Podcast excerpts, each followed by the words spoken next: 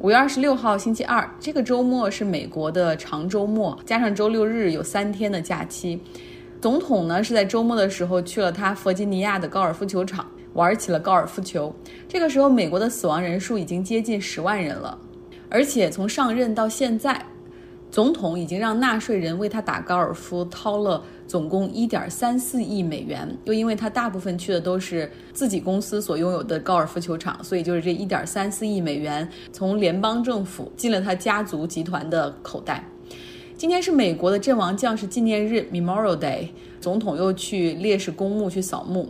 大部分的人都和前副总统拜登和妻子一样，都是戴着黑色的口罩，只有总统和他的第一夫人什么都不戴。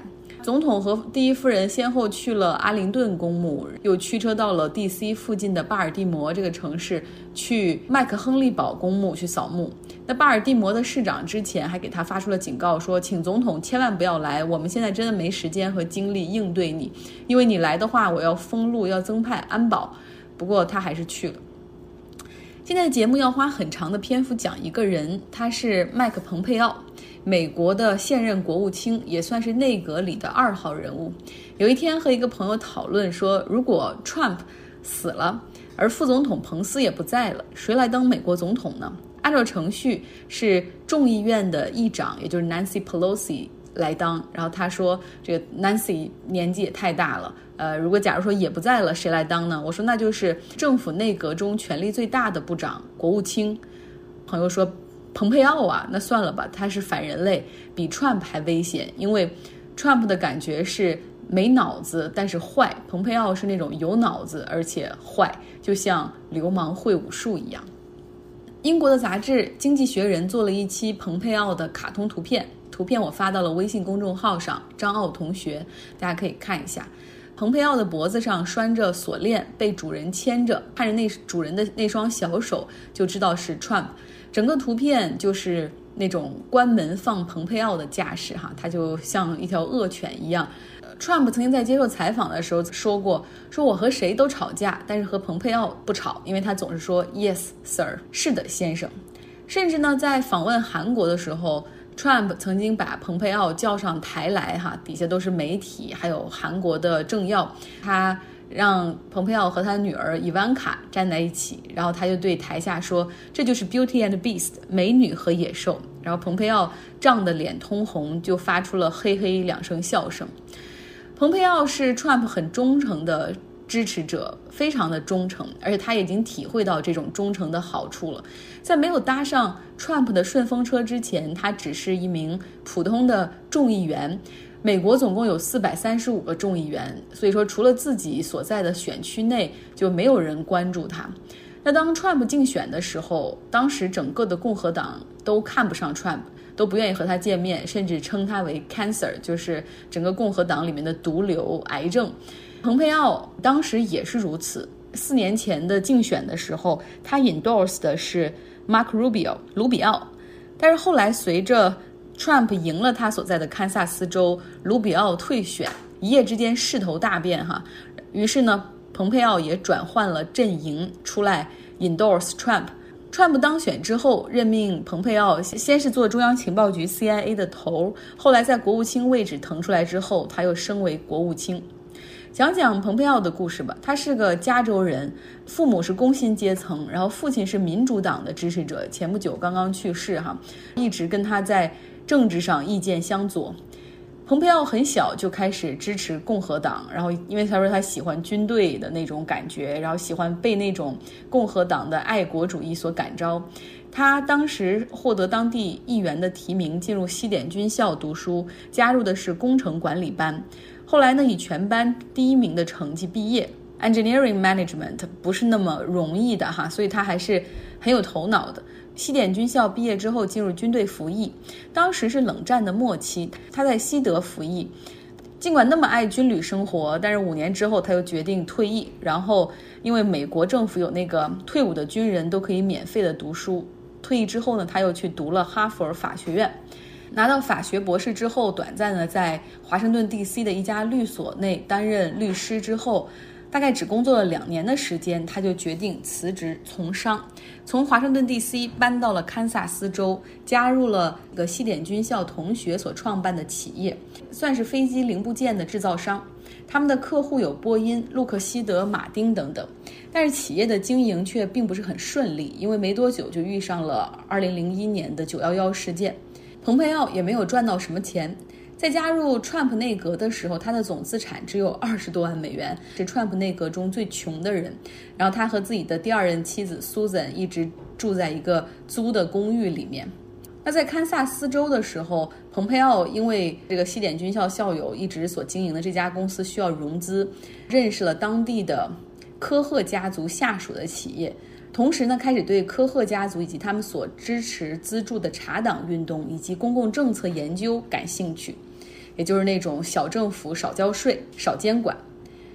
那在科赫家族关系网络的支持之下，他成为了堪萨斯州的众议员，在进入。国会的时候，媒体对他的评价是又一个科赫家族的代言人进入众议院。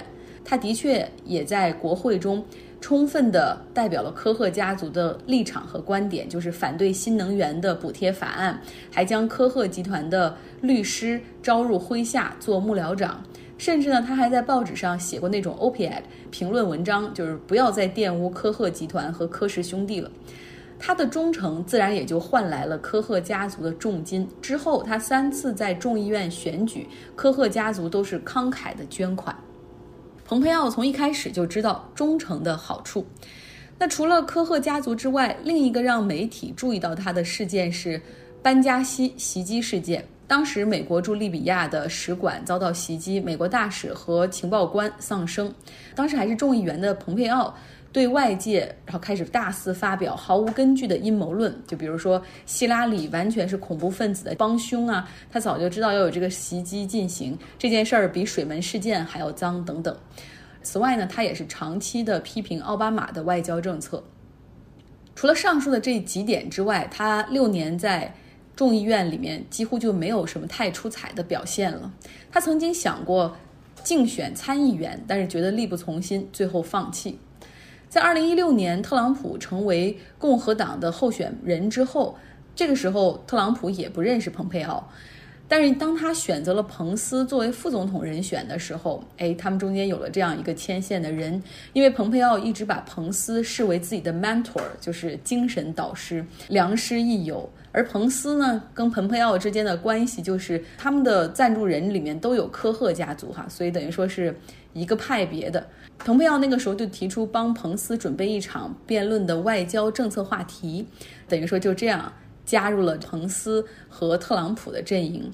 作为回报，彭斯将他介绍进特朗普的圈子。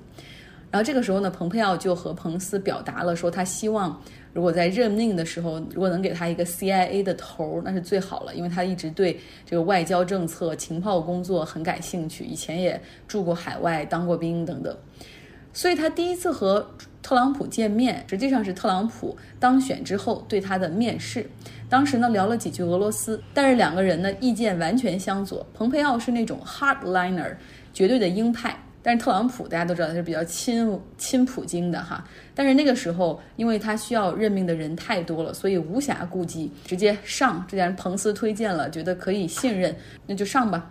担任中情局的局长之后哈。蓬佩奥决定每天都去白宫给特朗普进行情报 briefing，就是每天他们本来也有一个情报的例行简报会。以前呢，可能并不要 CIA 的局长自己亲自去 briefing，但是为了能够接近 Trump，然后为了能够搞好关系，所以他就坚持每天都去。果然培养出了信任，逐渐成为了 Trump 眼前的红人。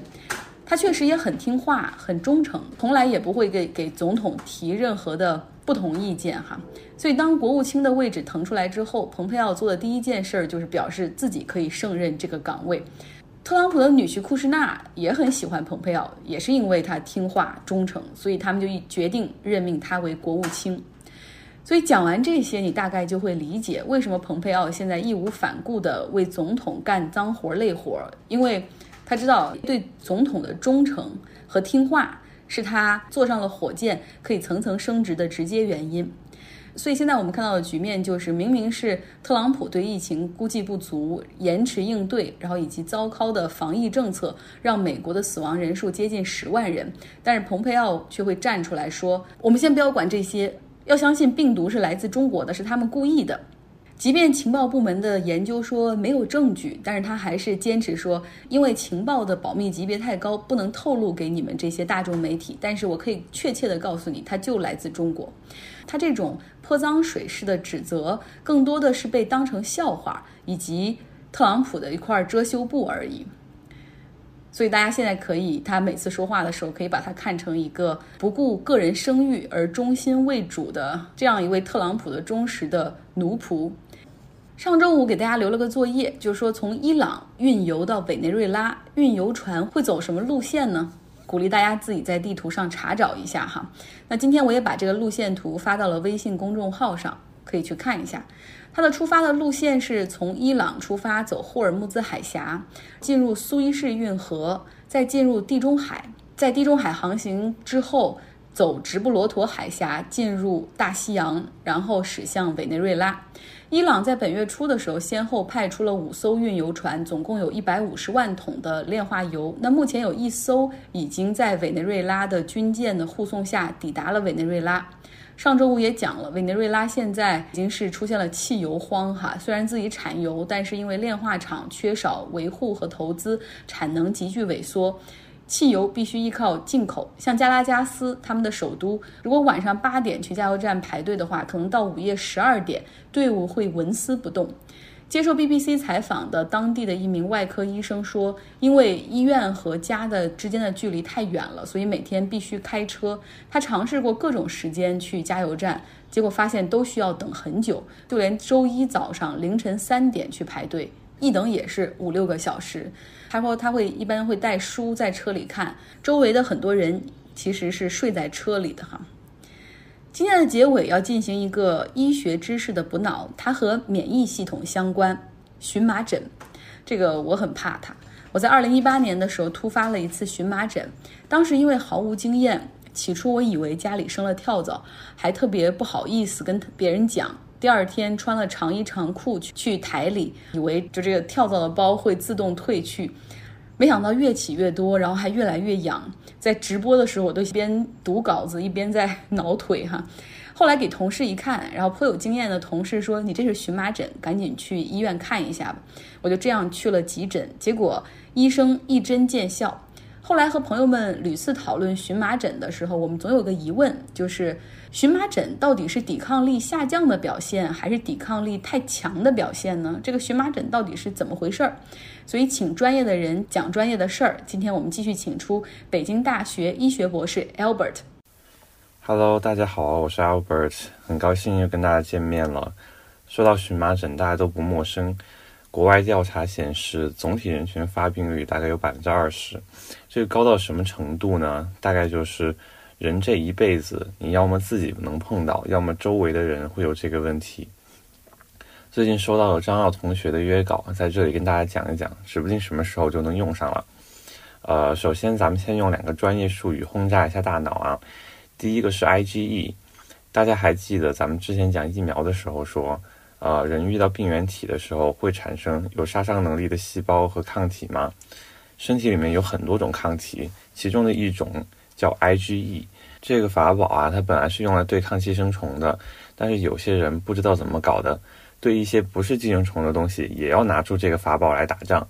比如说咱们平常吃的花生、大豆啊，空气里的花粉、草粉啊这些，这就牵扯出了今天的第二个术语——过敏源。这些让免疫系统晕头转向、错误的拿出了武器的这些物质，就叫过敏源。OK，呃，咱们明白了术语，然后后面的内容就容易理解了。首先，呃，说说荨麻疹长什么样子。它的典型表现就是风团，也就是咱们老百姓说的风疙瘩。用大白话讲，就是一块有点水肿的红斑。对于一个皮肤病来说，文字总是很苍白的。呃，大家可以看一下我附的一张图。如果你身上长了风团，痒的也很明显，那十有八九就是急性荨麻疹了。这个病是免疫系统紊乱的表现。当你第一次接触过敏源之后，身体就会产生很多的 IgE，等你再次接触这些过敏源的时候，IgE 这个黑帮老大就会叫上很多的小弟，干上非常多的坏事。其中的一个小弟就是组胺，它的效果，比如说舒张血管，让血管的通透性增强，也就是说血管漏水了，这样本来应该在血管内部的液体就跑到了血管外，体现在皮肤上面就是你看到的一块浮肿的红斑。当然，这只是急性荨麻疹产生的一种机制。还有其他可以引起血管漏水的因素，比如感染了细菌病毒。像小孩的急性荨麻疹里面，很大一部分就是感染引起的。这里具体的机制就没有研究得很清楚了。治疗的话非常简单直接，用一些针对 IgE 的小弟组胺的药物就可以了，这样就能让血管不漏水。这些药物统称为抗组胺药，常见的有西替利嗪，商品名叫先特明。还有氯雷他定，商品名叫开瑞坦等等，很多患者吃了之后就好了，但是还是建议各位来医院就诊。有四件事情，往往是自己很难完成的，需要大夫来评估一下。第一是确定是不是急性荨麻疹，有些病可以长得很像，比如血管炎，它表面戴着荨麻疹纯良的面具，但是它内心很恶毒啊，是白雪公主的后妈。第二就是要看病情严重不严重，有些人不只是影响到了皮肤。呼吸道、消化道也可能会有这种问题。如果是呼吸道的黏膜水肿引起呼吸道阻塞，那可就是致命的情况。第三是确定药物的用法用量，不同的药物呢，它用法是不一样的，它的效果和副作用也不尽相同。虽然呢，刚刚提到的那两种都是非处方药，但是最好还是不要自己随意的使用，至少用之前先阅读一下说明书。而且哈，感染引起的荨麻疹。呃，或许可能需要用到抗生素，抗生素怎么选用又是一个特别宏大的话题了。大家还是让专业的人做专业的事儿吧。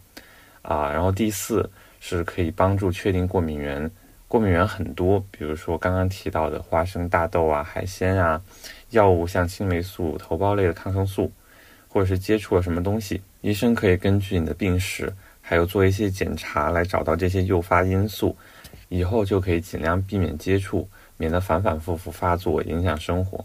OK，咱们总结一下，荨麻疹的主要表现是瘙痒的风疙瘩，发生的核心环节是血管漏水。